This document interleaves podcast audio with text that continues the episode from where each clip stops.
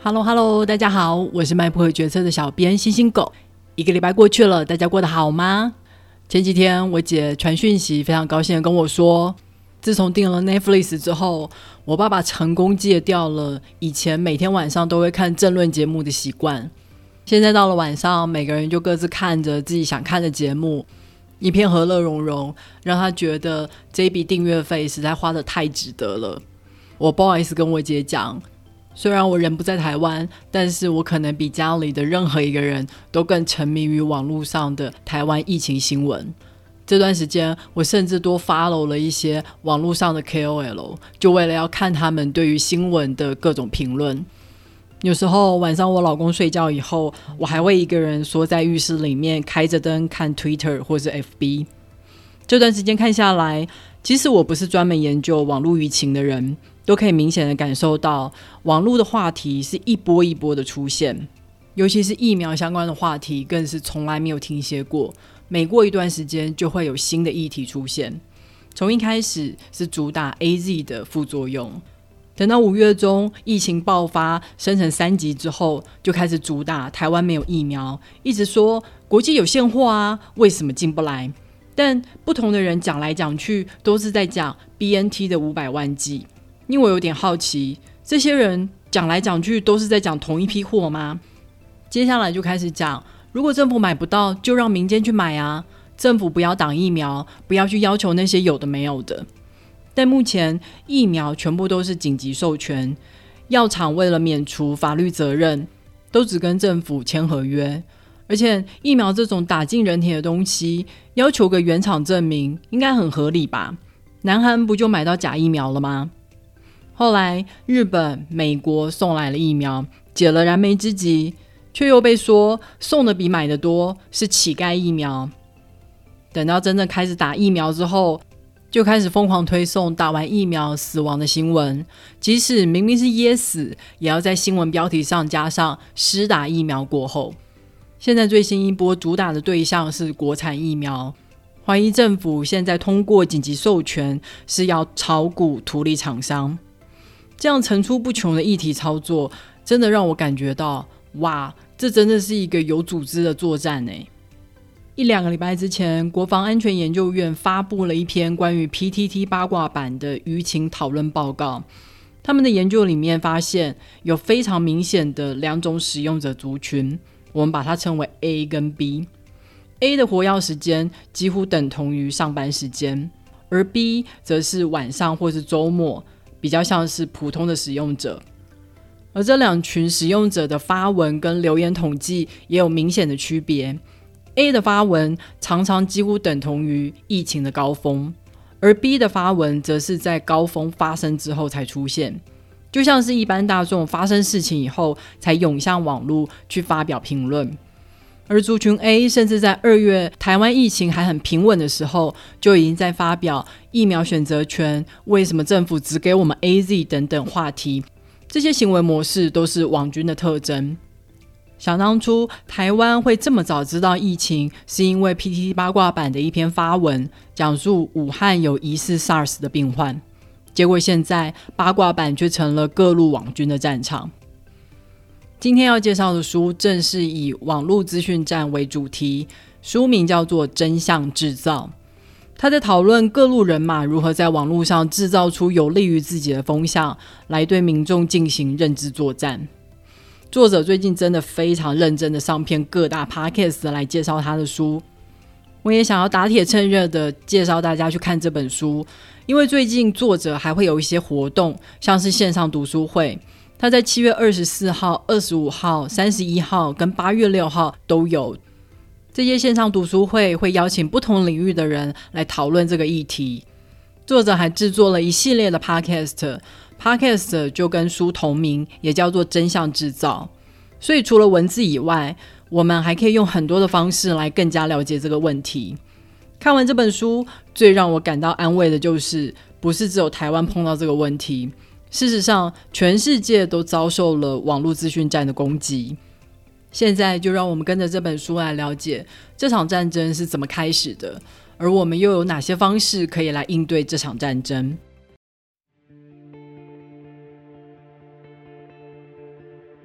在二零一零年阿拉伯之春爆发的时候，很多政府会封锁电视新闻，但当时抗议的现场画面还是透过了 Twitter 传遍了全国、全世界。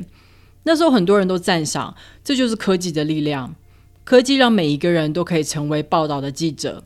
政府他封得了一个电视台，但是他封不了每一个人的手机。但是到了 ISS 崛起以后，开始有一些欧洲或是美洲的孩子远渡重洋，跑到一个人都不认识的叙利亚，成为圣战士。他们的父母百思不得其解，究竟他们的孩子是怎么接触到 ISS 的呢？等到查了他的电脑还有手机以后，才知道 ISS 就是透过网络来招募他们。先是脸书社团，然后加入好友，开始一对一的传讯息。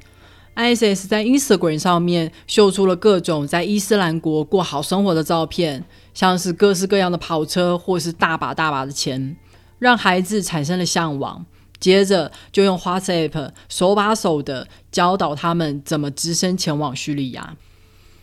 大家开始认识到，科技不只可以拿来推翻专制政府，也可以让恐怖组织在全世界各地招募他的新成员。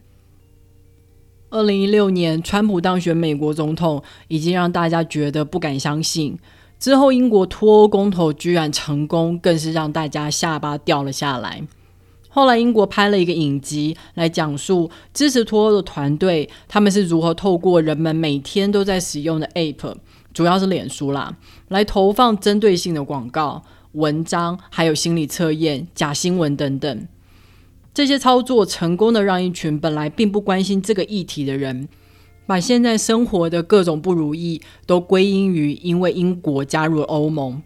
因为加入欧盟，所以英国政府要听欧盟议会，而不是本国议会的。而欧盟议会根本就不会在乎英国本地的问题，所以让他们失去工作，捕鱼也受到种种的限制。这些全部都是欧盟的错。如果脱欧就可以让大英帝国 great again。美国大选后来也被爆出有像俄罗斯这样的外国势力利用网络来操作风向，其中最大条的新闻应该就属剑桥分析。剑桥分析这家公司当时是跟脸书合作，拿到了使用者的资料，所以他们可以知道使用者对什么议题感兴趣，他们都关注了哪些人。对生活有什么不满？他们的政治倾向为何？接着剑桥分析就会利用这些资料，精准的投放使用者偏好的文章、影片，去深化他们内心不满的部分，把所有的问题都导向唯一的解法，就是投给川普，让美国 great again。取得美国大选胜利之后，这些人又把手伸向了法国选举。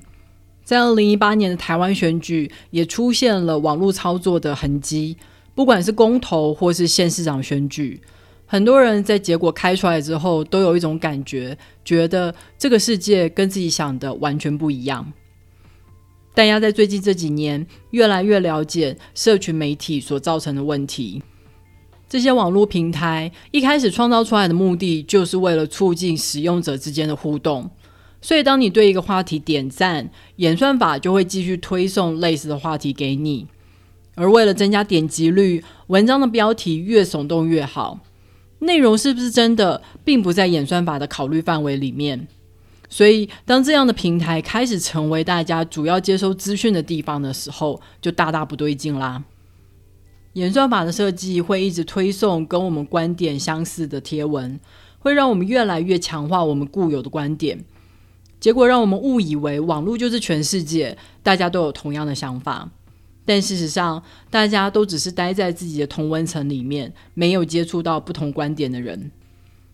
而网络的第二个大问题就是，社群平台上有流量就代表有钱，有钱就代表有愿意为钱工作的人。他们表面上看起来讲的是自己的看法，但实际上他们可能只是单纯的拿钱办事而已。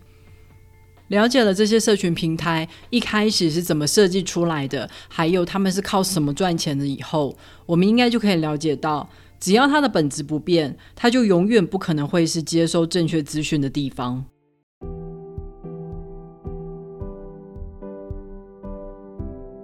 很多人看到社群平台的问题以后，当然就是纷纷提出解决的方法啦。最直觉的做法就是检举假资讯喽。从最早脸书上有新闻小帮手，如果你发现这个新闻是错的的话，你就可以回报给新闻小帮手。而其他使用者如果也有装新闻小帮手，当他看到同样的新闻连接时，新闻小帮手就会跳出提示，跟他讲说：“诶，这个新闻可能有问题哦。”后来赖上面也推出了事实查核的机器人，叫做“真的假的”，同样是利用使用者合作的力量，使用者可以举报有争议的资讯。志工就会去制作事实查核的报告，而使用者可以为这份报告评分。这两个工具都是采取一切开放的原则，就是说，所有的人都可以举报，所有的人也都可以做查核的工作。他们的目标是要让每一个人都可以对谣言养成警觉心，并且有能力做查核资讯。这就是网络时代要养成的公民素养。当然，除了公民自发的查核假讯息，也有专业的机构在做事实查核。国际上有成立国际事实查核联盟，而台湾事实查核中心正是通过联盟认证是会员之一。他们每天都会从社群网站上面收集有争议的资讯，并且挑出那些有公共价值的资讯优先查核。但他们也承认，查核的挑战是越来越高。因为做假讯息的人会根据他们找出来的错误改正，剔除那些有瑕疵的部分，让假讯息变得更加的无懈可击。而且有时候媒体或是公众人物也会成为传播假讯息的人，而事实查核中心就必须纠正他们。这些动作都会让查核中心成为被攻击的目标，好像他们是某个阵营的打手。所以，他们得想办法建立事实查核中心的品牌形象，让民众相信他们不针对党派，也不针对特定议题。但建立品牌形象是需要时间的。比起专制国家，民主国家在这一波一波的资讯战里面显得特别的脆弱，因为民主体制的核心价值之一就是言论自由啊。专制国家像中国，他们可以审查言论。让那些敏感的字眼、敏感的话题直接消失，但民主国家不行啊，所以常常只能被动的接招。当那些有问题的论述已经在社会上扩散开来的时候，我们该如何消弭它的影响呢？那我们就得想办法让那些澄清不实资讯的回应能够像谣言一样尽量传播开来，而要达到最大传播的方法。就要顺应社群平台的特性，要想办法刺激使用者的情绪。对手最常使用的手法是制造恐惧、制造对立，然后再提出那个所谓唯一的解答。而要回应这种恐惧攻击，唐凤曾经说过，最好的方法就是幽默。所以呢，要想办法制造出有梗的民音图，或是吸睛的图卡懒人包。大家现在应该都有明显的感觉到。政府部门的脸书是越来越有趣了，不再是无聊的政令宣传。小编们发挥各种的创意来跟网友互动，有时候制造出来的网络声量甚至能够反手围攻，带领一波话题。但是在书中受访的小编也说出了他们现在的担忧：现在为了方便扩散回应不实资讯的方法，往往是要用图，图上的文字不能超过二十个字。还要想办法把标题想得越吸睛越好，而贴文的内容还要少于两百个字，这样真的能够达到沟通的目的吗？资讯是有办法在这么少的内容里面说明清楚的吗？他们有时候觉得自己做的事情跟对手没有什么两样，都只是在想办法挑起民众的情绪，要民众放弃思考，而不是努力用事实去说服民众。有时候，如果对抗怪物，而自己也变成怪物的话，那该怎么办呢？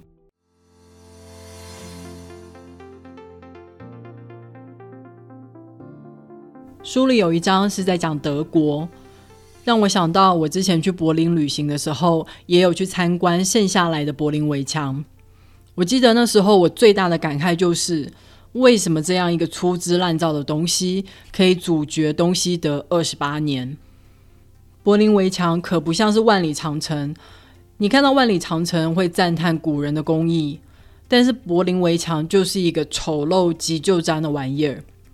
一开始砌墙的时候，围观的民众还在窃窃私语、比手画脚。那时候他们根本就不知道这个东西会成为改变命运的怪物。最初的墙也不高，人民可以隔着墙握手讲话。慢慢的，墙越砌越高，边界的公寓门窗也都被封死。接着，在距离围墙一百公尺的范围内被清空，好监视所有企图穿越围墙的人。一九八九年的时候，柏林围墙倒塌，不知道有多少人喜极而泣。现在现实中已经没有像柏林围墙这样的高墙了，但网络的墙却是无处不在。要解决这些无形的墙，书里面许多国家提出来的解法，都是要想办法让人离开网络，在现实中见面交流。像是比利时的莫伦比克区，它被称为圣战士的温床，因为这里的穆斯林贫穷而且保守。当年轻人发现他们在外面找不到工作，而且饱受歧视的时候，成为一个好的穆斯林就变成他们唯一的身份认同。所以，极端的伊斯兰主义就开始在这里兴盛。为了让这里的年轻人有别的出路，他们在莫伦比克区成立了青年之家，让不同族群的人在这里见面相处，还有机会得到教育上的协助。还有人在这里成立了剧场，让年轻人把自己的生活经验写进剧本里面，让他们在舞台上讲出自己的故事。这么做，一方面可以让台下的观众放下戒心，透过他们的表演去理解他们的处境；另外一方面，也是让舞台上的年轻人能够在表演的过程中接受自己、认同自己，而且感觉到自己被其他人看到。德国则是举办配对活动，他们想办法媒合意见最分歧的人，让他们见面对话。从调查结果里面发现，面对面真的会产生神奇的化学作用。这些人在见面之前，往往会评价那些意见跟自己不同的人是自私、愚蠢，都不知道在想什么。但见了面以后，往往都会发现对方其实没有想象中那么糟糕，彼此之间有不少共同之处。我记得之前公视也有举办类似的活动。有跨世代的对话，也有年纪相同但是不同立场的对话。这些对话的前提都不是为了要说服对方，而是有机会听听看对方为什么会这么想。我记得我也有跟朋友讨论过以和养绿的公投，他跟我说他会投同意，因为他觉得技术的发展是需要有资源投入的。如果我们真的要想办法找到核废料的解法的话，就要让核能有机会继续发展。像这样子的对话，能够让我了解到，支持核能的人不是对核废料视而不见，而是想要从别的方向去寻找解方。所以，不要都觉得跟自己意见不同的人就是笨蛋，就是敌人。现实中，大部分的真相都不是非黑即白的。如果有人拍胸脯打包票的跟你说，事情就是这样，解法就是这样。这个时候，你就应该提高警觉，心存怀疑，因为这世界从来就没有这么简单。既然我们身处在民主社会，是民主社会的主人，我们就不要偷懒，这样才是一个网络时代的好公民啊！